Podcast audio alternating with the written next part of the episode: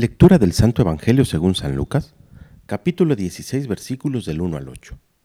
En aquel tiempo Jesús dijo a sus discípulos, había una vez un hombre rico que tenía un administrador, el cual fue acusado ante él de haberle malgastado sus bienes. Lo llamó y le dijo, ¿es cierto lo que me han dicho de ti? Dame cuenta de tu trabajo porque en adelante ya no serás administrador. Entonces el administrador se puso a pensar, ¿qué voy a hacer ahora que me quiten el trabajo? No tengo fuerzas para trabajar la tierra y me da vergüenza pedir limosna.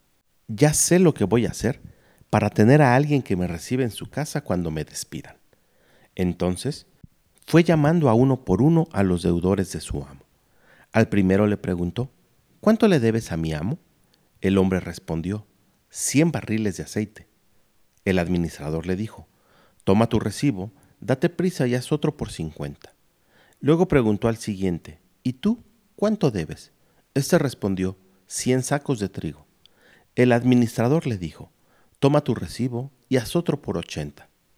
El amo tuvo que reconocer que su mal administrador había procedido con habilidad, pues los que pertenecen a este mundo son más hábiles en sus negocios que los que pertenecen a la luz.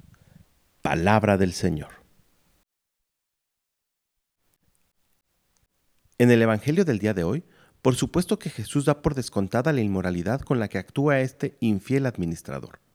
Sin embargo, lo que él quiere destacar es la sagacidad, la audacia, la habilidad que tiene este administrador para con los bienes terrenales agenciarse de amigos.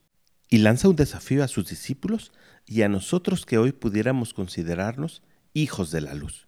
Si pusiéramos la misma sagacidad y toda nuestra inteligencia en cada una de nuestras empresas y a la luz del Evangelio, no habrá obstáculo que no pudiéramos saltar. Y para ello es necesario dos cosas. La primera, conocer el Evangelio. Y la segunda, pedirle al Espíritu Santo que nos ayude a descubrir en nuestra tarea diaria cómo podemos hacer para que nuestros bienes terrenales nos ganen un lugar en el cielo. Pidamos la ayuda, pues, a esta tercera persona de la Santísima Trinidad.